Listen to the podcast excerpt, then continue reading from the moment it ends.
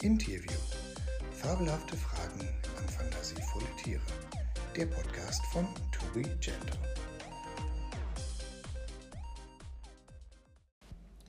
Hallo und herzlich willkommen zu einem neuen Interview.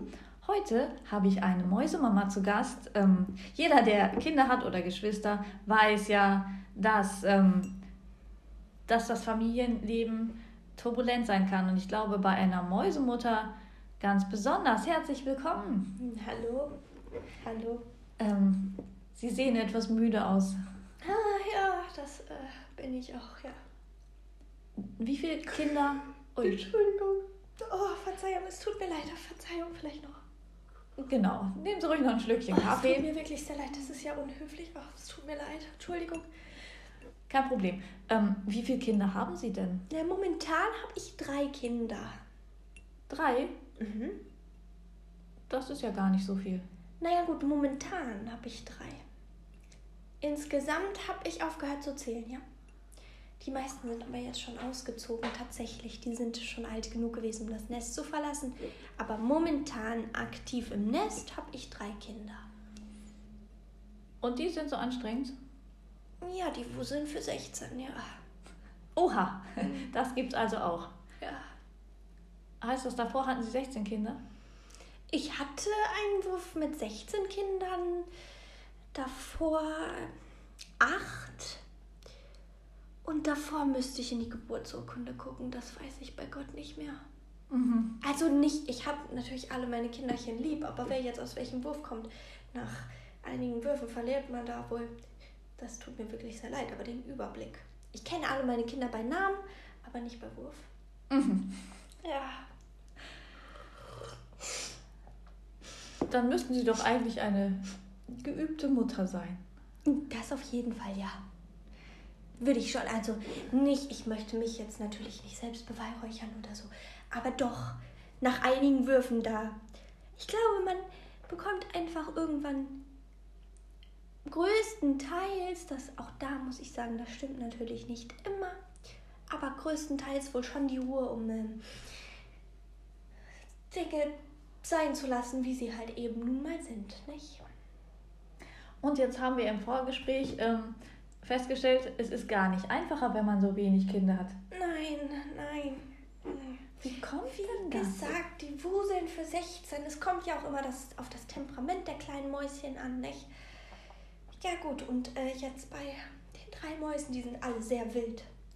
Was natürlich, wenn man es auf der anderen Seite sehen, muss man ja, das muss man ja mal auch von einer anderen Perspektive aus sehen. Dafür sind die natürlich sehr lernfreudig und sehr wissbegierig und eben nicht so träge, ne? Die sind halt schon sehr, die haben ähm, schon viel Eigeninitiative, ja. Und man sagt ja auch, dass manchmal so Geschwister sich gegenseitig erziehen und vielleicht liegt es daran, dass Oder verziehen, ja. Je nachdem.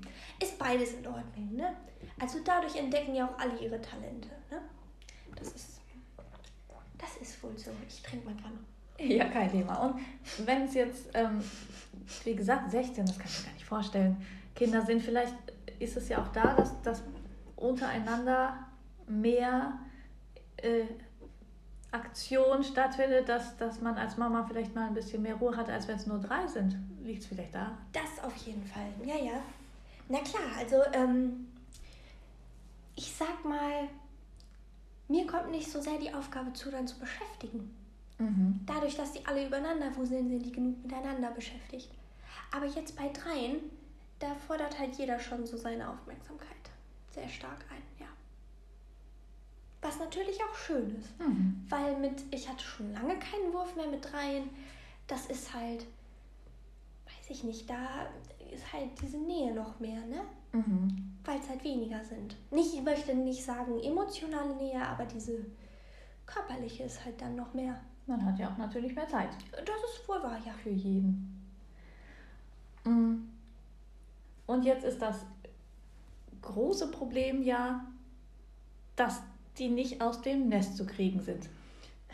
Ja, so wild wie sie manchmal sein können, so träge sind sie morgens, ja. Das ist wirklich. Ah, da habe ich wirklich lange, arge Schwierigkeiten mit gehabt. Ich möchte jetzt auch nicht sagen, das muss man immer aus zwei Perspektiven sehen. Es ist natürlich besser geworden, aber das muss ich trotzdem auch sagen. Manchmal gibt es immer noch morgen, egal was für tolle Pläne wir jetzt haben. Manchmal funktioniert es vorne und hinten nicht. Und ähm, da hat so eine Mäusemama ja wahrscheinlich auch. Ähm, da vorne ist noch eine Kanne, wenn Sie nochmal. Oh, danke, dann weiß ich Bescheid. ja. Mm, Nun hat so eine Mäusemama ja auch sicher als erfahrene Mutter Tricks und Kniffe, um so Kleine aus dem Bett zu kriegen. Ja, Wecker. Mögen Sie mal ein bisschen aus dem, bei uns sagt man aus dem Nähkästchen plaudern? Gibt es bei Ihnen auch so einen Spruch? Aus dem Nestkästchen. Ja, möchten Sie mal aus dem, habe ich mir fast gedacht, Hm. aus dem Nestkästchen plaudern? Also, ja, es ist wirklich arg schwierig. So ein Nest ist ja auch schön ausgestopft. Das heißt, es gibt viele Arten, sich da drin zu verkrümeln und zu verstecken.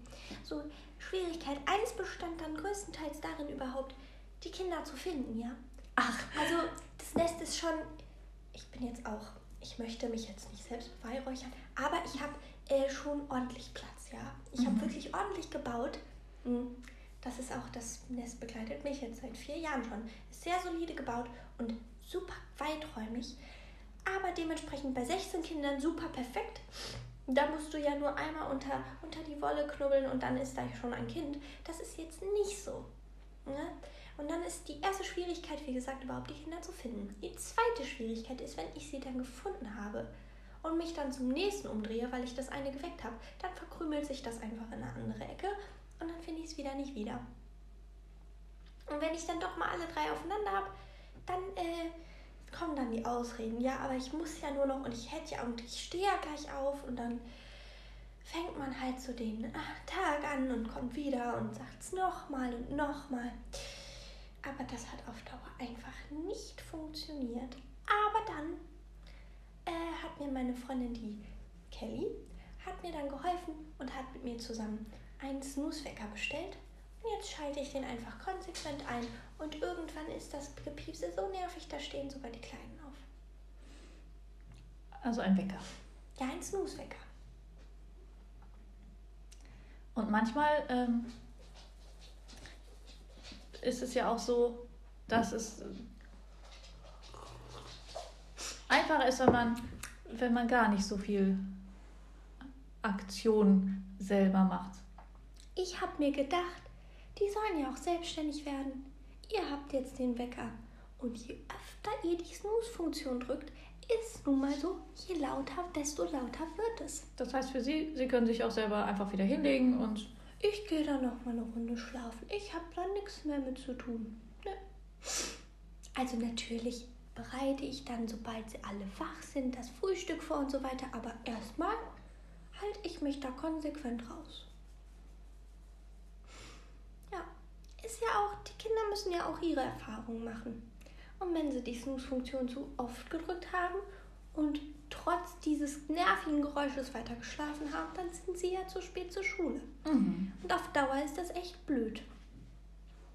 Und auch für die selber, nicht? Also ist ja blöd.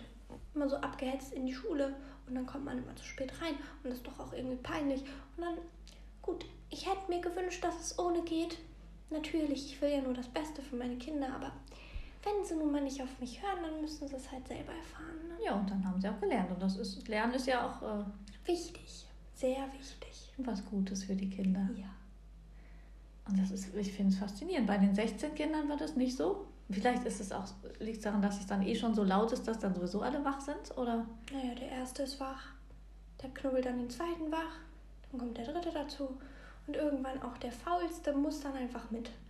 Weil wenn Ja. die ersten schon fertig sind, dann entsteht ja auch so ein bisschen dieses Gekäbbel, ne? Man kennt es ja bei Geschwistern, der erste will als erster vorne im Auto sitzen und schon geht das Gerenne los und dann sind natürlich alle gleichzeitig fertig. Ah, Hm. das heißt, ähm, nein, eigentlich kommen wir jetzt schon zu dem Tipp ne, für äh, gerade die Eltern da draußen. Mhm. Haben Sie bestimmt noch zusammengefasst den einen oder anderen Tipp. Dafür trinke ich aber erst noch mal einen Schluck Kaffee. Ich finde, das habe ich sehr deutlich festgestellt, jetzt in meinen vielen Jahrzehnten als Mutter. Es ist wirklich das Aller, Allerwichtigste, sich auch seine Mama-Zeit zu lassen. Mhm. Meine Mama-Zeit besteht zum Beispiel darin, dass ich mich mit zwei Freundinnen zusammensetze und wir ein bisschen Radio hören. Was, was man da macht, das ist ja einem ganz selbst überlassen, aber es wird nun mal lauter und das ist, das fängt bei einem Kind an und das wird, das ist das gleiche Prinzip, egal wie viele Kinder es sind. Es wird immer auch mal lauter. Es ist natürlich auch total das Geschenk, Mutter zu sein. Und um eben dieses, dieses Geschenk schätzen zu können, ist es wichtig, dass man sich auch Ruhe für sich selbst bewahrt. Mhm. Klingt sehr wichtig. Ja. Ich trinke noch mal eben einen Schluck. Genau. Also das wäre das Allerwichtigste. Die Zeit Das wäre das, was mir jetzt gerade so in den Sinn kommt. Genau. Und ansonsten ein Snoozewecker. Also, ja, wenn wir jetzt auf die technischen Mittel gehen, da könnte ich wohl auch noch mal einen einen Layout gestalten. Da könnte ich wohl mich auch noch mal hinsetzen und da was zusammentippen. Das würde wohl auch gehen, weil da, also das Beste sind wirklich Strukturpläne für sowas. Ne? Ah, Und die Gelassenheit kommt dann ja, das ist wie gesagt das Wichtigste, weil es halt, ich, alle Strukturpläne sind wunderbar, aber manchmal funktioniert es trotzdem nicht. und dann kommt, wie es kommt. Genau. Und man lernt drauf. Und deswegen die Ruhe und die Zeit für sich selbst. Wunderbar. Ich trinke noch einen Kaffee. Dann nehmen wir uns jetzt noch mal ein bisschen Zeit. Vielleicht können wir auch ein bisschen Radio hören zusammen. Oh, schön, ja. Und einen Kaffee trinken, wenn da noch was Genau, ist. ist ja noch was. Dann wunderbar. Ja, dann Ich habe noch von ähm, einem guten, mittlerweile Freund noch ein paar Schokokookies hier. Ah ja, da habe ich schon eine Idee, mit wem Sie da gemacht ja, haben. genau. Dann, wir sagen, wir schnacken ein bisschen oder wir quatschen ein bisschen. Gibt es da ein Mäusewort für? Mümmeln. Ja, dann mümmeln wir ein bisschen zusammen. Ich hätte gedacht, dass von den Kaninchen kommt. So ist das. So mischt sich das durch. Aber ursprünglich haben wir das benutzt. Tatsächlich. Und die haben es ja auch umgeändert. Ne? Die beschreiben da mal mit, ja, wenn sie was essen. Wir sprechen halt. Deswegen muss man immer Okay. gucken. Dann mümmeln wir noch ein bisschen. Gut. Und äh, an die Zuhörer da draußen einen wunderschönen Morgen, Mittag und äh, oder Abend, je nachdem, wann ihr das hört. Und äh, bis zum nächsten Mal. Danke, tschüss. Tschüss. Das war Interview. Fabelhafte Fragen an fantasievolle Tiere. Der Podcast von To Be Gentle.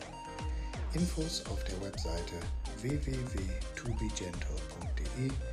Musik auf allen Streaming-Portalen wie Spotify oder Apple Music.